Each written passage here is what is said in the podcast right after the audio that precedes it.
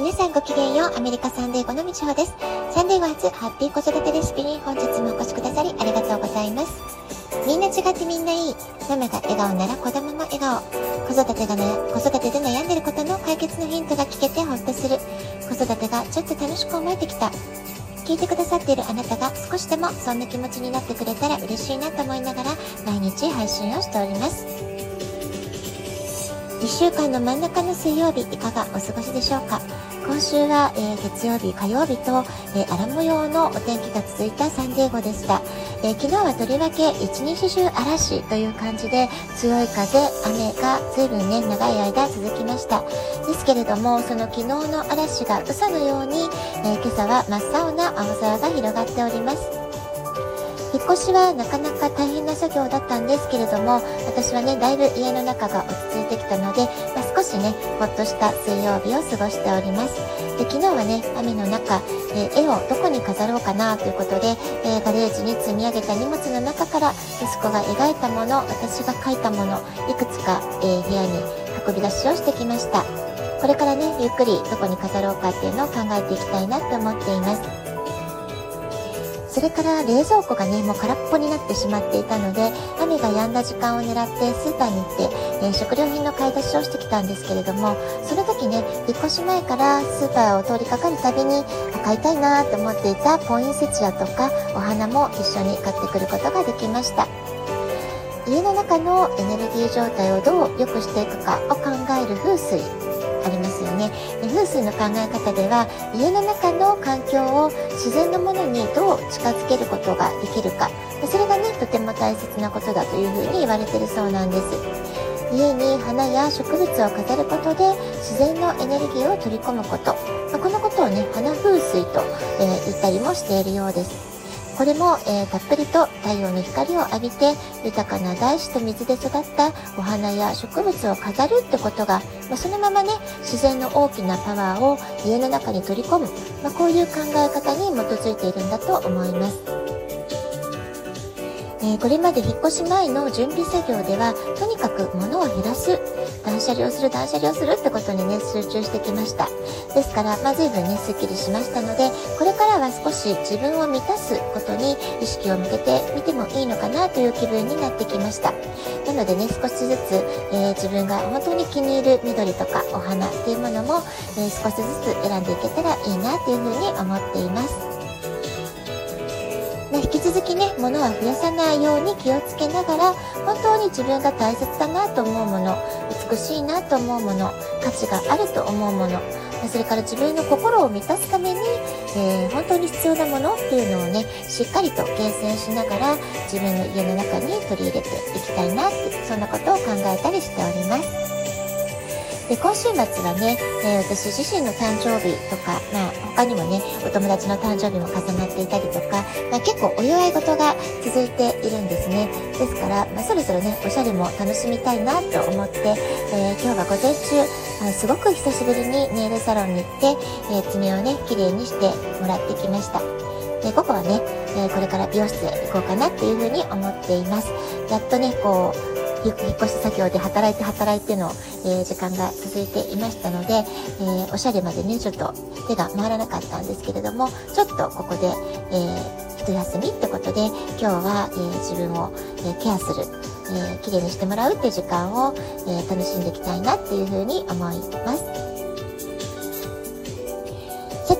はですね、この1年間のいろんなことを明確に解説してもらったかのような、まあ、そんなね、YouTube 動画を偶然見たんですよね。そのことを少し後半話してみようかなと思っています。えー、どんなチャンネルかというと、えー、3、4ヶ月くらい前でしたかね、偶然、あ、これなんだろうってことで目に留まって、えー、いくつか見ているうちにすごく私は気に入ったんですね、そのチャンネルのことを。それで、えー、チャンネル登録をして、えー、結構ね、まめに見てる YouTube 動画があるんですけれども、えー、それが何かっていうと、田淵河合さんって方の、え最高の未来を思い出す手相チャンネルっていう動画なんです。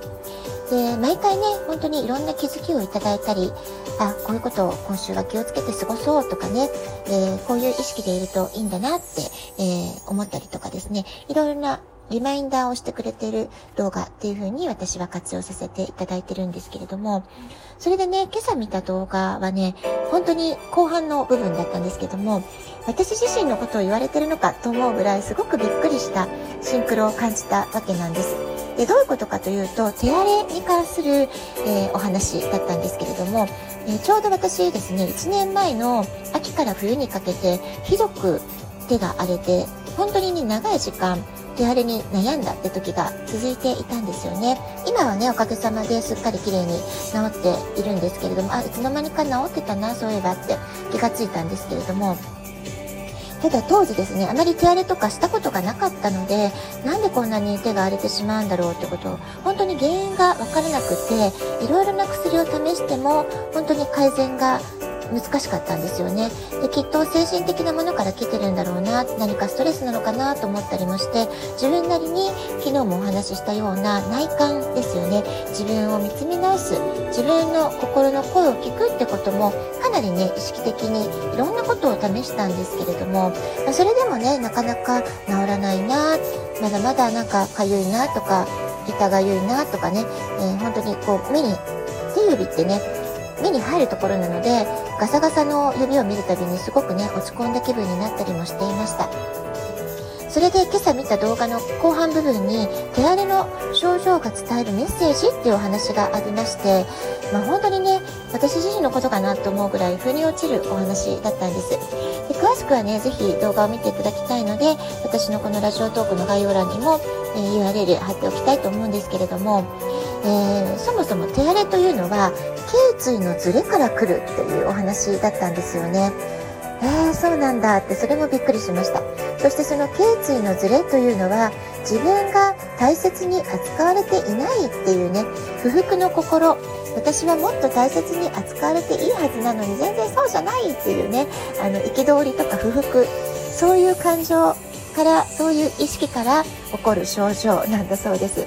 本当にね心と体はつながっているんだなってことをね改めて考えさせられたお話だったんです。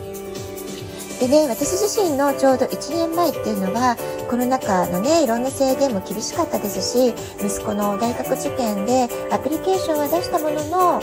え、ー、と、まあ出す、半分ぐらい出し終わったところだったですかね。え、ー、と、すごくね、えー、不安だったり心配だったり、えそれからコロナ禍で家の中に閉じ込められてる感じが強かった時期でもありました。すごくいろんなことが制限されての生活をしてたっていうのもありましたし、え、自分で思っていた以上にすごくストレスを溜めていたんだなってことを改めて今日の動画のお話を聞いて振り返りました。で当時もね意識的に息抜きしてたつもりだったんですけれどもそれでもあれほどひどい手荒れが長いことなかなか治らなくて続いていたのは無意識の中でものすごく我慢我慢ってことですごく我慢していた自分の感情をもう無理やり閉じ込めていた、まあ、そういった部分があったのかもしれないなってことを改めて今日の、えー、解説動画を見て感じました。それで、えーと、手荒れの理由が分かっただけではなくてですね今日の動画で印象的だったのは、えー、その手荒れっていう症状が何を言ってるかっていうと今あなたは、えー、まあ、不本意な仕事とか不本意な役割をすごく我慢して我慢してやっているかもしれないけれどもでもこの先にきっとあなたの使命につながるあなたにしかできない次の仕事へ変わっていく。がっていくその環境の変化が起こる前触れなんだよっていうねそういうとても希望を感じるメッセージがこの手荒れには込められ込められている、まあ、そういう解説だったわけなんです。でそのことがねすごくねもう鳥肌ものだというかああ今この1年を私振り返ると本当に今これ解説されてもらってる通りのことがいろいろ起きてるなってことを感じたので本当にびっくりしたんですけれども、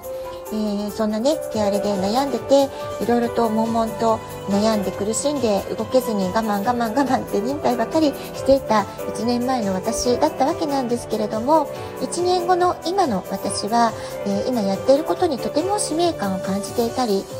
えー、今の仕事っていうのは私がこれまで積み重ねてきた全ての経験が活かせてるなってね、最近すごくそういうことを考えていたんですよね。で、すごく充実してるな、すごくいい感じだなって感謝もしていたりしたんです。そして、まあ、その心理状態を表すかのように、今は全く手荒れがないっていう状態なんですよね。1年前はどんなに手入れをしても本当にひどくって、え手荒れがひどくってかゆみが辛くて眠れない時もありました。今そうした症状が全部消えてるっていうのは今私がやりたいことに集中できているってこと自分しかできないっていうことをね探り出せたってことなんじゃないかなってことでとても納得しました。今年末の慌ただしさにストレスが溜まっているあなた、手荒れがひどくてという方はぜひ田淵川さんのチャンネル見ていただきたいなと思います。最高の未来を思い出す手相チャンネルというチャンネル名です。ちょっと今日はギリギリになってしまいました。では今日はこの辺で今日も素敵なお時間をお過ごしください。ごきげんよう、みちおでした。さようなら。